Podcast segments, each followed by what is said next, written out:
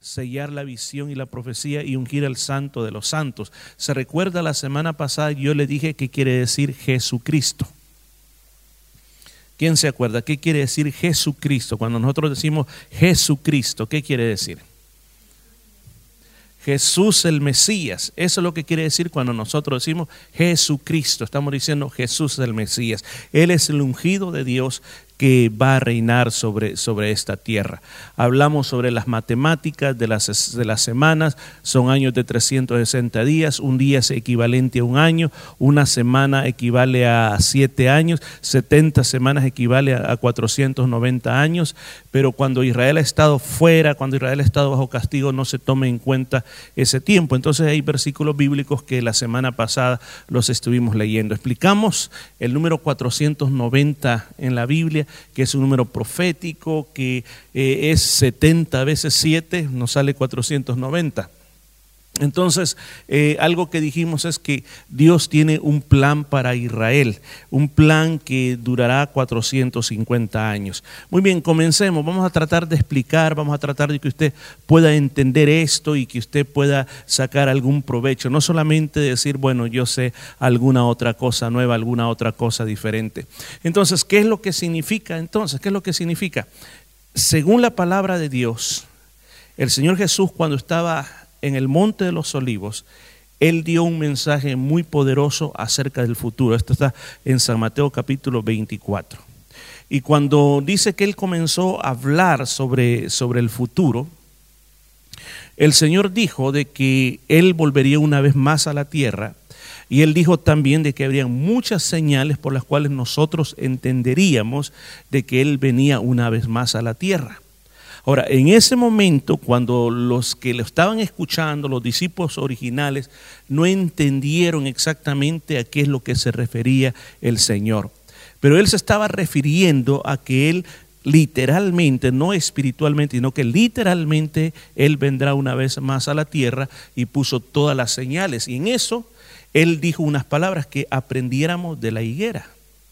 Y entonces los que venimos de países latinoamericanos, bueno, voy a hablar de mi país, El Salvador, nosotros este, no estamos tan acostumbrados a tener higuera, ¿no? a lo que le llamamos higuera es a otra cosa, pero no eh, como el fruto que está aquí. Entonces, una de las cosas que uno se da cuenta de la higuera, que tiene la característica que cuando eh, llega, por ejemplo, los meses, comienza ya a venir el otoño y el invierno, la, higuera bota todo y por muy verde que, que, sea, simplemente queda sin hojas, solo parece un palo seco, parece un palo que está muerto. No tiene, y yo recuerdo que la primera vez, en la primera casa que rentamos, estaba ese árbol así. Yo, me daban ganas de quitarlo porque yo decía, este árbol está seco, pero imagínense la ignorancia que uno tiene de estas plantas. Pero después me explicaron, no, lo que pasa de que es una higuera y cuando venga el verano vas a ver. Y exactamente es lo que pasa. Cuando viene el verano comienza a salirle hojas por todos lados y comienza a prepararse para el fruto. Por ejemplo, yo tengo una, la más grande de todas, de que todo este tiempo estuvo sin nada, pero hoy está verde, está llena de hojas y con un montón de higuitos pequeños, ¿verdad? Entonces, señal de que ha vuelto otra vez a la vida. Ahora, el Señor dijo y comparó que el pueblo de Israel era como una higuera. Y él dijo que viéramos al pueblo de Israel que miráramos al pueblo de Israel y que cuando viéramos que está floreciendo, entonces pensáramos que la venida del Señor estaba cerca.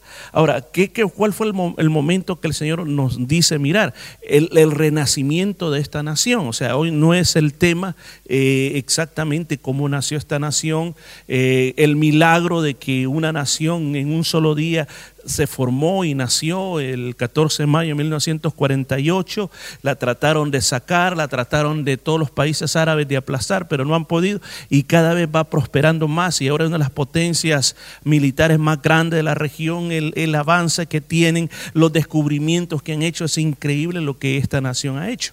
Ahora, por esa razón, por esa razón hoy en día lo estoy llevando a usted que estudiemos esto para que usted se vea en qué momento del tiempo histórico nosotros estamos viviendo de acuerdo a la palabra de Dios, no de acuerdo al calendario, porque de acuerdo al calendario nosotros estamos en el 2018, son los judíos estamos como en el 5777 según los judíos. Ahora, si usted mira todo eso, uno dice, bueno, esos son los años como se cuenta, pero de acuerdo a la Biblia, ¿cuál es el tiempo, cuál es el momento que yo estaré viviendo? Porque dependiendo del momento que yo estoy viviendo, así tengo que tomar las precauciones del, del caso debido. Yo recuerdo, y le traigo esta historia, y quizás los hermanos que, vienen de mi país quizás recordarán esto, que cuando nosotros tuvimos una ofensiva, que le llaman la ofensiva final, y la ciudad capital estaba siendo atacada en una guerra terrible, recuerdo que la única manera de poder desplazarse de un lugar a otro era hacer banderitas blancas y llevar las banderitas blancas así. Ahora, que la banderita blanca te indicaba, le indicaba a ambos bandos que tú no eras de algún bando, sino que tú eras un civil que lo único que quería era salir de ese lugar. Salir, que te dejaran salir de ese lugar. Entonces, imagínese si en esa época, en ese momento, viendo la delicada situación que había, yo me pongo una camisa verde olivo, una boina y una barba y salgo así, pues inmediatamente me detiene, me dice, ¿de, de qué bando eres? Me dice. Entonces, eh, ¿qué es lo que le quiero expresar? De que, de acuerdo al tiempo que nosotros estamos viviendo, así tenemos que comportarnos. O sea, eh, ¿cuál es la mejor manera de saber si el Señor viene o no viene? Bueno, estudiando las profecías bíblicas. Porque si nosotros no estudiamos las profecías bíblicas, vamos a estar en problemas. Por ejemplo, Voy a referirme otra vez a Mateo capítulo 24. Mateo capítulo 24 usted lo puede leer en su casa y lo puede leer completamente, estudiarlo, analizarlo dice claramente, el Señor les dice, de que cuando veáis a Jerusalén rodeada de ejércitos, el Señor pone, cuando veáis a Jerusalén rodeada de ejércitos, dice que el que esté en la azotea no baje, que el que esté en el, en el, en el campo no regrese. Ahora, el Señor les estaba profetizando, escucha, Él les estaba profetizando, es una profecía que tiene doble cumplimiento. El Señor les estaba profetizando cerca del año 38 después de Cristo, le está profetizando a ellos, le está diciendo de que no habían fechas todavía, pero el Señor igual les comenzó a decir, estas son las condiciones que ustedes van a saber en qué época están viviendo. Entonces, cuando ustedes vean estas condiciones, actúen conforme yo les estoy diciendo. Entonces el Señor les dice que habrán terremotos, habrán guerras, habrán pestilencias. Ahora usted dirá, pero hermano Morris, ¿es eso que no se refiere al futuro? Sí se refiere al futuro. Pero aquí hay una ley de doble, le llaman doble referencia bíblica. Doble referencia bíblica es que una profecía se puede cumplir una vez y se puede volver a cumplir otra vez más. O sea, tiene doble cumplimiento. El primer cumplimiento se produjo en el año 70 después de Cristo el cual qué fue lo que pasó, los, judíos se revolucionaron contra los romanos, pelearon, los expulsaron, se levantó un falso Mesías diciendo que él era el Mesías, lo siguieron y expulsó a los romanos pero eh, al, momento tenían un ejército frente a ellos rodeado. Entonces el Señor Jesús les dijo, atención, cuando vean a los ejércitos, cuando vean a Jerusalén rodeada. Ahora, muchas de las señales que el Señor dijo de terremotos, señales en los cielos y en la tierra, muchas de esas señales pasaron durante esa época. O sea, como yo lo sé, hay un historiador muy famoso que usted se encuentra ese libro y lo puede bajar fácil del internet en español que se llama Las Antigüedades de Josefo. Él cuenta toda la historia que pasó antes que los romanos llegaran. Y, hace muchas cosas que, dice muchas cosas que son tremendas, que como que Jesús sabía todo lo que iba a pasar antes que sucediera. Entonces, cuando lo, lo, tremendo de esto es que los romanos vinieron y venía Vespasiano con su hijo Tito y estaban frente a Jerusalén y ya le iban a tomar. Cuando de repente allá en Roma, en Roma muere el emperador y todos quieren elegir a Vespasiano como el próximo emperador. Ahora, perdón, en aquellos días, para hacerse emperador había que pelear. Había que pelear con otro candidato. Entonces tuvieron que ir a pelear para que él que al final quedara como emperador. Entonces los ejércitos se van y los judíos piensan, ah, ganamos la guerra. Pero el Señor había dicho el Señor había dicho que cuando vieran eso, así en simple sentido, dice, si te miras rodeado, entonces huí. No, no hace sentido. Estoy rodeado, no puedo huir. Pero por lo que iba a pasar, porque ellos se iban a retirar, se iban. Entonces el momento que se fueron era el tiempo para poder huir. Todo, especialmente la mayoría, ningún apóstol estaba viviendo en Jerusalén cuando pasó todo eso. ¿Sabe por qué? Porque ellos sabían lo que venía. Todo el creyente que creyó huyó, se fue porque entendieron el momento profético que estaban viendo. Entonces, lo mismo, en el tiempo de ahora, ¿por qué hablar de profecías? ¿Por qué usted dirá, hermano Mori, por qué no mejor habla de oración, habla de, cómo podemos vencer los temores. ¿Por qué, ¿Por qué el libro de Daniel? ¿Por qué hay que hablar de profecía? Porque a mí, al entender la profecía bíblica, me ayuda a entender qué tiempo estoy viviendo y así vivir de acuerdo al tiempo que estoy viviendo. Le pongo otro ejemplo. Eh, muchos de los que ya estamos aquí estábamos vivos en los 70, eh, quizás algunos no, ¿verdad? ¿Alguien no estaba vivo en los 70? ¿Alguien nació después de los 80? Vaya la hermana, vaya amén. Pero si usted recuerda las modas de, de esa época, las modas del amor y paz, el movimiento hippie, el tipo de canciones que habían, imagínense cómo hoy en día viniera alguien a este tiempo y viniera al estilo hippie. Un hombre con pelo largo, con una cinta en la cabeza, con unas sandales que allá le llamaban kaites, que eran de, suela de, de, llanta, pantalones rayados, acampanados, pegados de aquí, eh, con diferentes formas aquí, y bueno, y diciendo amor y paz. Diría, este está loco. ¿Por qué? Porque está viviendo una época que ya no le corresponde. Entonces, ese es el punto.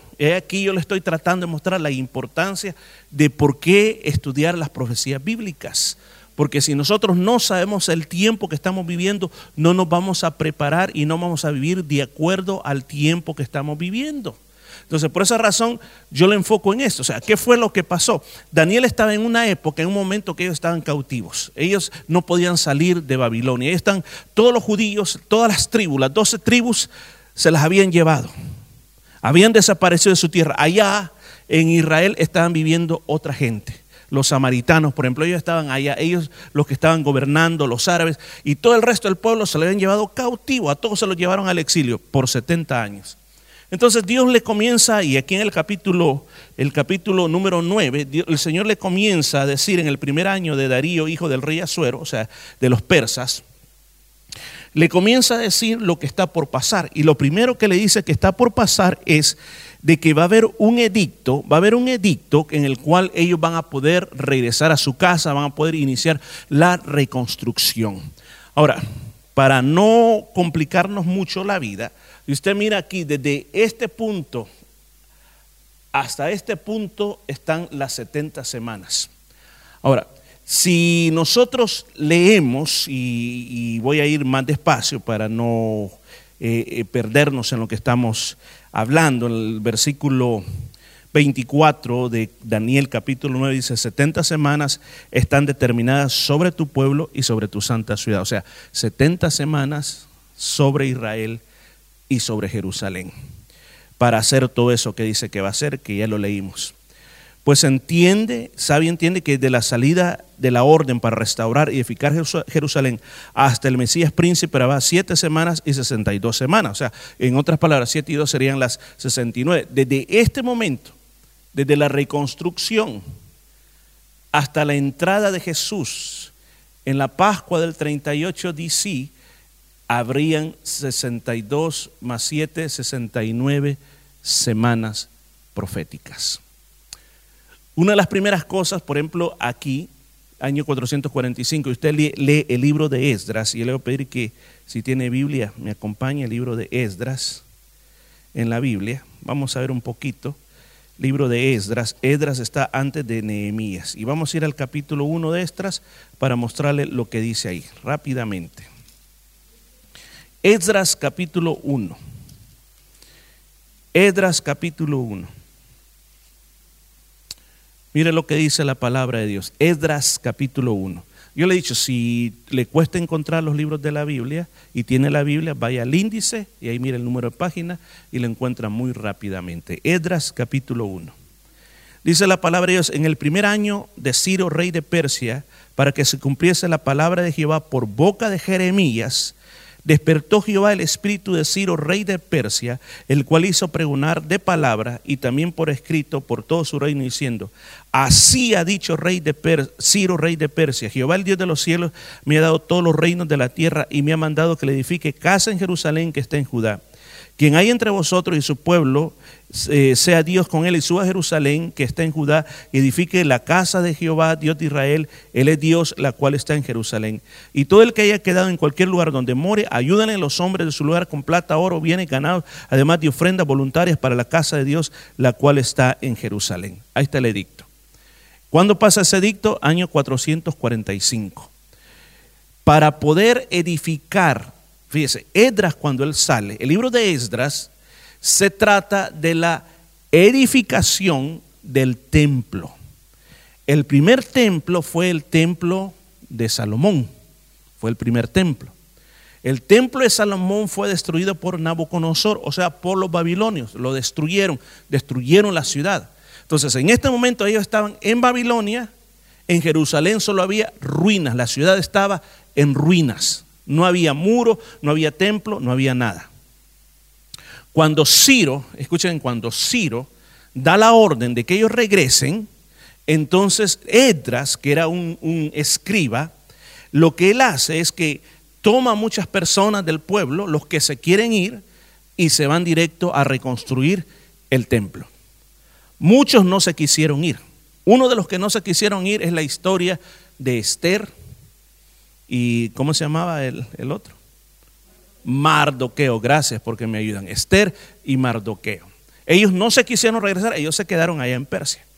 Pero estos se fueron y comenzaron a edificar. Ahora, si usted lee, por ejemplo, libros como Joel, el libro de Joel, el libro de, perdón, el libro de Ageo, Zacarías y Malaquías, son libros que son que corresponden a esa época, porque ellos comenzaron a construir el templo Vinieron los enemigos y les dicen que no tenían permiso de hacerlo y vienen ellos al verse eh, atemorizados por los enemigos ya no construyen el templo. Y ahí viene la palabra de los profetas que les dice que porque ellos están construyendo sus casas mientras se han olvidado del templo del Señor. Entonces ahí y comienzan a construir. Entonces todo ese proceso de la construcción del templo eh, fue un proceso. Segundo proceso, Nehemías. Si usted mira el libro de Nehemías, está pegado, Edras, Nehemías. Nehemías dice que era copero del rey. Y Nehemías escuchó, ya había escuchado que el templo había sido reconstruido, pero también sabía que la ciudad no tenía muros. Y tener una ciudad sin muros en aquellos días es como que usted tenga la casa y no tiene ni una puerta a su casa. O sea que no hay defensa contra nada. Entonces Nehemías se interesó y dijo, yo voy a ir eh, por orden del rey, voy a ir y voy a construir los muros. Y logró construir los muros. Entonces, todo ese proceso, todo ese proceso, eh, desde que el edicto hasta la construcción de la, del templo y de los muros, eh, fueron siete semanas proféticas, como decía aquí, o 49 años. A partir de ese momento del, del año 396 hasta ese momento, pasaron muchas cosas muy interesantes. Una de las cosas interesantes es que, por ejemplo, vinieron los griegos, y se acuerda que estuvimos hablando de Antíoco Epifanes, todo lo que este hombre hizo, cómo quiso destruir, cómo él fue al templo, al templo del Señor, y ahí lo convirtió en un gimnasio donde hacían deporte desnudos, eh, hizo prostíbulos también alrededor del, del, templo, puso una imagen de, Zeus, eh, sacrificó un cerdo en el lugar santísimo, hizo muchas cosas malas, o sea, trató de destruir y hacer muchas cosas, y ahí viene la historia de los macabeos que vienen y, logran restablecer, o sea, fue difícil, una época difícil. Luego Herodes el Grande, ¿cuándo han oído la historia de Herodes el Grande? En la Biblia la primera vez que lo vemos es en la historia de la Navidad, pero Herodes el Grande para llegar a ser rey tuvo que ganarse el derecho peleando hizo muchas guerras y de tantas guerras que hizo. Pero uno de los proyectos más grandes que por la cual se logró ganar a la gente es la ampliación del segundo templo. Muchos le llaman el tercer templo, pero en realidad solo fue la transformación o la renovación del segundo templo en la época de Esdras. Lo hizo una de las maravillas más grandes del mundo. Hubo, como dice, hubo problemas, hubo un montón de circunstancias, inclusive cuando llegó Jesús todavía no se había completado totalmente la renovación del templo y toda la ciudadela que estaba alrededor de él. Entonces, eh, fue tan interesante que la Biblia dice aquí, sabe pues, entiende que desde la salida de la orden para restaurar y edificar Jerusalén hasta el Mesías príncipe habrá siete semanas habrá siete semanas y sesenta y dos semanas se volverá a edificar la plaza del muro en tiempos angustiosos. Y después de las sesenta y dos semanas se quitará la vida al Mesías, mas no por sí, y, y, el pueblo de un príncipe que ha de venir destruirá la ciudad y el santuario. Ok. ¿Qué pasó aquí en este tiempo? ¿Qué pasó aquí en este momento? Ok. ¿Por qué estoy diciendo que, que Jesús muere en el año 38? Si supuestamente dice la Biblia de que Él nace en el año cero de nuestra época. Entonces supuestamente tendría que haber muerto en el año 33 o 34. El problema es que cuando hicieron el calendario se equivocaron. Y es, eso es reconocido. Entonces, por eso es de que si ustedes miran, hay como una diferencia de siete años y es algo que, que, si usted mira raro, pues se lo explico. Año 38, 38. Es, aunque él no tenía 38 años, sino que tenía 33 años y medio, se cree que tenía, cuando él está muriendo en la cruz. Ese día, el reloj profético se detuvo. ¿Por qué se detuvo? Yo le voy a invitar a que vayamos a San Juan capítulo 1, por favor. San Juan capítulo 1, San Juan capítulo 1. San Juan capítulo 1 es un, pasaje muy, muy hermoso. Amén. San Juan capítulo 1.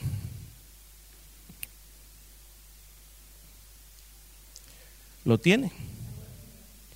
Mire, dice versículo 9, aquella luz verdadera que alumbra a todo hombre venía a este mundo. En el mundo estaba y el mundo por él fue hecho, por el mundo no le conoció a lo suyo vino, escuches, a lo suyo vino. Estoy leyendo el versículo 11.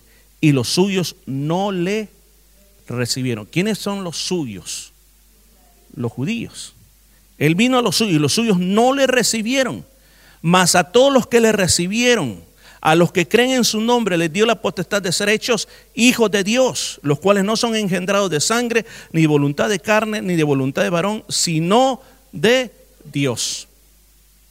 Ahora, ¿qué pasa ahí donde, donde vemos que dice aquí la gracia? O sea, el reloj profético de Dios se detiene en la semana número 69. Porque en ese momento, y es la época que estamos viviendo, nosotros en este momento estamos viviendo esta época que está aquí, llega a suceder de que el plan original de Dios era a través del pueblo de Israel. Él hace un pacto con un hombre. ¿Cómo se llama ese hombre? Abraham. En ti serán benditas todas las naciones de la tierra. O sea, ¿qué quería Dios? Quería que el pueblo de Israel cumpliera las leyes, siguiera los mandamientos y fuera, como dijo, les dijo él, ustedes para mí me serán un especial tesoro entre todas las naciones de la tierra. Pero ellos no fueron el especial tesoro.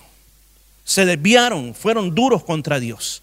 Entonces el Señor manda a Jesucristo como una última oportunidad. Cuando dice a lo suyo vino, no dice a lo suyo vino. Si usted pone atención a lo que acabamos de leer, no dice a lo suyo vino, no dice a lo suyo vino. ¿Y qué quiere decir lo suyo? Lo suyo vino a rescatar. Pero los suyos, ahí sí, los de su mismo pueblo, dice que no le recibieron, no le reconocieron como el Mesías. Israel ya estaba esperando en ese momento a su Mesías, ya estaba esperando a su ungido. Y Jesús se les presentó, pero él les dijo, mi reino no es de esta tierra, mi reino no es de este mundo, si mi reino es, mi reino es de ahí arriba, mi reino es de ahí arriba. Pilato le dijo a Jesús, mira, yo tengo la potestad de dejarte ir libre. Y él le dijo, ninguna potestad tuviera si no te hubiera sido dada desde arriba. Desde arriba ha recibido la potestad que ahora tú tienes. Y le dijo, y tú eres rey. Para eso he nacido, para eso he venido a este mundo, para ser rey. Mira la respuesta de Jesús. Ahora, ¿qué es, lo que, ¿qué es lo que sucedió? O sea, como Israel, Israel no quiso aceptar al Mesías, entonces entramos automáticamente a la dispensación de la gracia. La dispensación de la gracia, este cumplimiento que está aquí, que dice más a todos los que le recibieron, a los que creen en su nombre. O sea, que antes, bajo el pacto de Abraham, bajo el pacto de Moisés, ¿Cuál era la manera para ser un hijo de Dios? La manera es que te hicieras judío, que te volvieras al judaísmo, que guardaras las leyes. Hermanos, 613 mandamientos. 613 mandamientos que había que cumplirlos al pie de la letra. El judío desde tiempos antiguos, desde tiempos antiguos fue tan exquisito en eso de que ellos a esa sección de la ley le llaman la Torah, pero sobre la Torah, fíjese, sobre la Torah, pensámoslo, digámoslo de otra manera, De esos 613 mandamientos, pongámosle mandamiento número uno, el mandamiento literal dice, yo soy Jehová tu Dios y no tendrás otros dioses ajenos delante de mí. Imagínense ese mandamiento. Sobre ese mandamiento tienen un comentario sobre ese mandamiento. Sobre este comentario tienen otro comentario, comentario del comentario. Y sobre este hay otro, el comentario del comentario del comentario del original. Cuando Jesús vino a esta tierra le dice, ustedes invalidan lo original por seguir este montón de tradiciones. Por ejemplo, ¿cuál es el mayor problema que tuvo el Señor? Fue con el Shabbat o con el día de reposo. Que le decía, el Señor sanaba a una persona, le decía, ¿qué, te crees que, vas a venir a sanar personas en día de reposo? Día de reposo no es para sanar. El Señor le dice, miren, yo soy el Señor del Shabbat. Mire, ustedes, si ustedes tuvieran, escuchen, si un burro, un animal les cae un agujero, ustedes lo dejan que se muera porque es Shabbat, ¿no acaso lo rescatan? ¿No creen que es bueno hacer el bien en un día como este?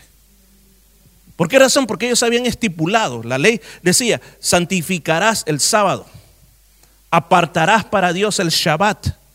Pero ellos habían agregado tradiciones como diciendo, en Shabbat solo podés caminar un kilómetro durante el Shabbat un ejemplo. Pero venía otro, le agregaba un comentario a esa tradición. Pero si vos vas a una casa y caminaste 800 metros y entras a esa casa y reposás y seguís caminando, comenzás de cero otra vez. Si entras a otra casa antes de cumplir el kilómetro y te metes, otra vez comenzás de cero. Entonces había un montón de tradiciones que el Señor no las había dicho. Ese era el gran problema que había. Entonces imagínense, nosotros tratando de guardar 613 mandamientos. 613 mandamientos. Ellos no pudieron hacerlo. No pudieron hacerlo. Entonces, ser un judío, había un montón de rituales que poder seguir y no solamente es judío el que nacía por una, porque para ellos judío era no por parte del papá, sino que se es judío y hasta hoy en día lo guardan solo el que nace de parte de mamá. O sea que puede ser salvadoreño, chileno, uruguayo, argentino, el papá, pero si la mamá es judía, el niño es judío. Todavía conservan ese punto ellos.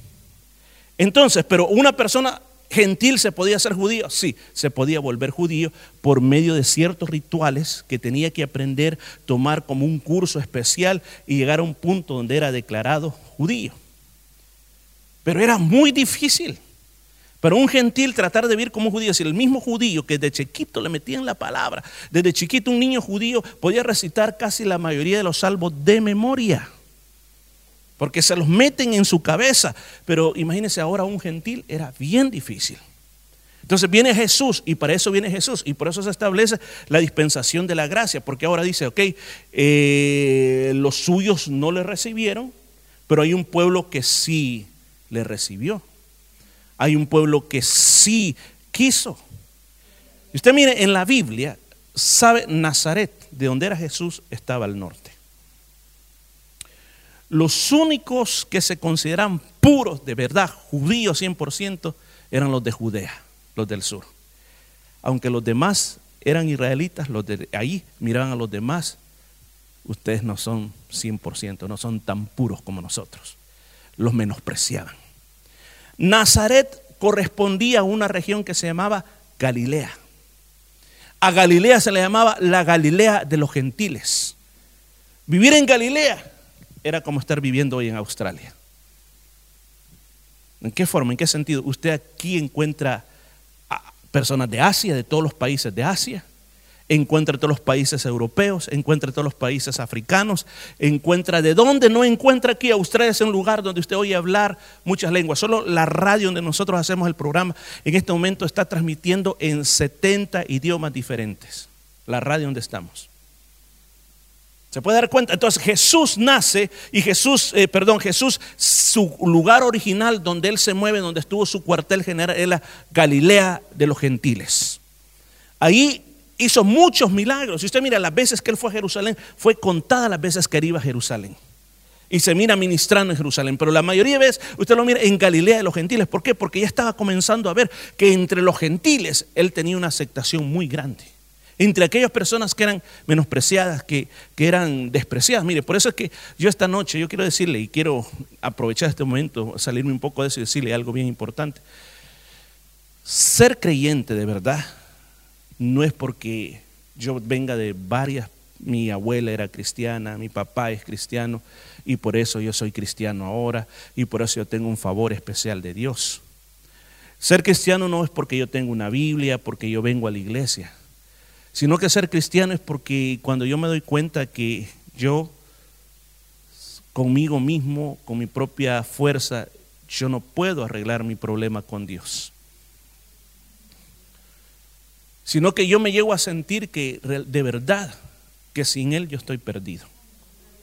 Así simplemente, sin Él yo estoy perdido. Porque recuerda, el mensaje de salvación es bien sencillo. Nosotros decimos, yo quiero aceptar a Cristo, pero es al revés. Necesitamos que Dios nos acepte a nosotros. ¿Sabe por qué razón? Porque todos por naturaleza somos pecadores y llevamos la semillita del pecado. Pero no somos esclavos del pecado. Porque una vez se acerca usted a Jesucristo, Jesucristo arregle ese problema del pecado. ¿Y para qué? Para que tú ahora seas acepto delante de Dios. ¿Por qué razón hay muchas, hay muchas personas que no van a ir al cielo, al paraíso de Dios? Porque no han sido aceptados por Dios. ¿Y cómo es eso que no hemos sido aceptados por Dios? Porque la única manera de ser aceptados por Dios es a través de su Hijo Jesucristo. A través del sacrificio, a través de decir, Señor Jesús, yo recibo en mi corazón que lo que tú hiciste en la cruz y tu sangre fue para pagar por mis pecados, para ahora yo tener derecho a llegar delante del Padre Celestial y que me reciba. Hermanos, de eso se trata la dispensación de la gracia. De eso se trata la gracia. Se trata que aquel, dice, los que le recibieron, a los que creen en su nombre, les dio la potestad de ser hechos hijos de Dios, los cuales no son engendrados de sangre. O sea que, porque yo soy pastor, mis hijos son cristianos automáticamente, mentiras. Ellos necesitan aceptar a Cristo, necesitan bautizarse y vivir por Cristo. Eso es lo que está diciendo aquí. No son engendrados de sangre, ni de voluntad de carne, ni de voluntad de varón, sino de parte de Dios. Dice, pues de su plenitud tomamos todo gracia sobre gracia. O sea, gracia quiere decir, lo voy a decir de esta manera, Siempre he dicho yo de esta manera que gracia es un regalo que nosotros no merecemos. Es como alguien que me hace, me hace mucha maldad, me hace mucho daño y me habla mal de mí y me anda haciendo un montón de cosas malas y vengo yo, en vez de enojarme, le doy un buen regalo. O sea, en otras palabras, gracia es no recibir lo que merecemos y recibir lo que no merecemos. Pero raro, ¿verdad? Pero es gracia. O sea, ¿qué es lo que merecemos como seres humanos que no podemos ser aceptos delante de Dios? Castigo. Pero la dispensación de la gracia es una dispensación que hoy estamos viviendo, que Dios dice, no te destruyo, no te quemo, no te mato, porque vivimos bajo la gracia.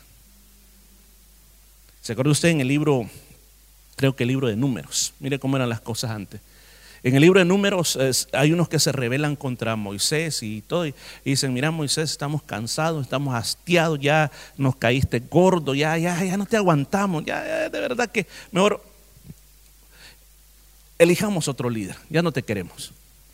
Y dice de que dijo Moisés, bueno, vamos a ver a quién Dios ha elegido. No se trata de quienes ustedes elijan, se trata de quién Dios elige. Mañana vamos a venir, ustedes traigan eh, sus incensarios y vamos a poner incienso delante de Dios. Ustedes se paran de allá y el pueblo que los va a seguir vayan para allá y los que vienen aquí me van a seguir a mí, vénganse de este lado. Y, y vamos a ofrecerle incienso delante de Dios, vamos a ver a quién acepta. Y dice que el Señor cuando están haciendo eso le habla a Moisés y diles, diles que yo voy a mostrar en este momento y que voy a tragarlos y que, que voy a abrir la tierra y que se aparten de eso. El Señor les advirtió lo que venía. Pero ellos no quisieron. Dice que insistieron en ofrecer incenso delante. Dice que la tierra se abrió y se descendieron vivos al Seol, al lugar de los muertos. La tierra se abrió y se los tragó vivos. Hoy vivimos en un mundo que este mundo se merece que la tierra se los trague a todos. Que me trae a mí también. ¿Eh? Porque la verdad, la verdad es que la verdad nadie es justo. Nadie es justo. Le digo que, hay días que de verdad merecemos que nos, trague la tierra. Gracia. ¿Vivimos bajo qué? Bajo la gracia. El Señor explicó, ¿se acuerda usted de aquella, aquella parábola tan bonita que dice, había un rey que te mandó a llamar a cuánto las personas cuánto le debían y vino uno y le dijo, este, ¿cuánto me debes? Tenés que pagar ahora. Pues te debo como unos 5 mil o 5 billones de dólares. Mm, creo que eso no me lo vas a poder pagar. Muy bien, entonces vamos a venderte a ti y a toda tu familia.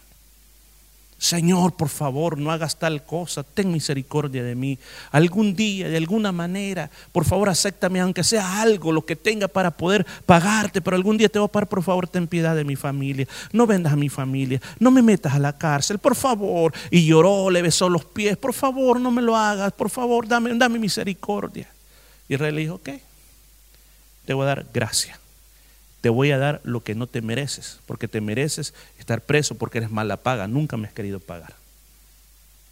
Y el hombre salió de ahí, salió por ahí y encontró a alguien que le debía 50 centavos. Que un día no tenía para el parque y le dijo, mira, préstame 50. Y iba tan enojado que le dijo, mira, vení para acá. Le digo, ¿te acordás que te presté 50 centavos? Sí, pagámelo, no hombre, si hoy solo la tarjeta del banco, ¿cuándo? No, me lo pagás ya. Y dice que lo agarró del cuello. Lo estaba ahorcando, me lo pagás y que me lo pagás y que me lo pagás. Y claro, llegaron los soldados y le ¿qué, qué, qué pasa aquí? Este maleante, este malandrín no me paga mi deuda, quiero que lo me lo metan preso. Y aquellos días era, oh, lo podían meter preso, pero lo metieron preso. Y dice que eso llegó hasta el rey.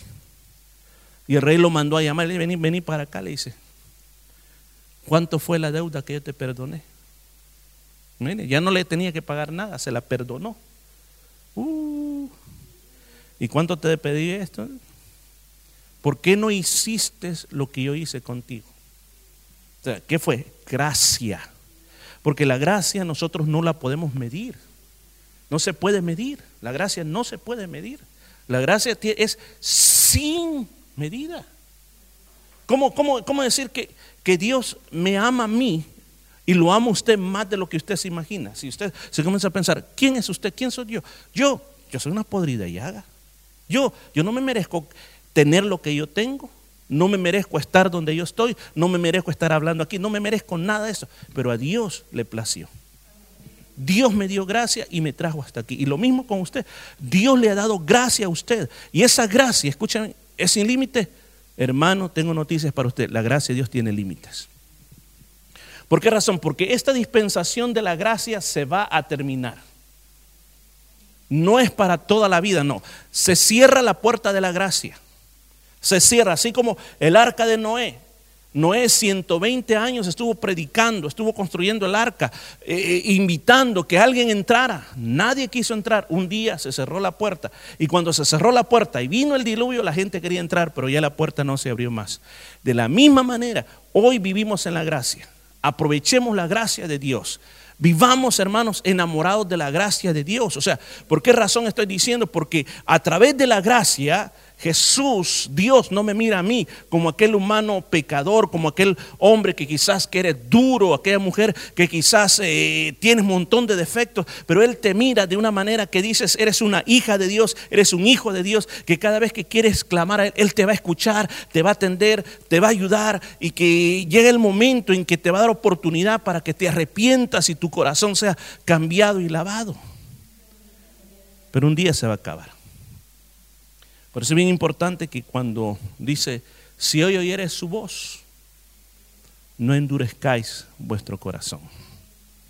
Si algo que me cautiva de mi Señor es la gracia que Él tiene por nosotros, el amor que tiene y la misericordia que Él tiene por nosotros. Yo quiero invitarle a que hagamos una oración esta noche, al concluir, al cerrar, que examinemos nuestro corazón y le apliquemos a nuestra vida esta palabra. Yo le pedía, Señor, no simplemente quiero dar una lección, dar conocimiento, quiero hablar al corazón. Inspírame una palabra para hablar al corazón. Y Dios ha querido que así sea. Yo quiero hablar a su corazón. Padre, en esta hora quiero orar, comenzando por mí y por todos los que estamos aquí.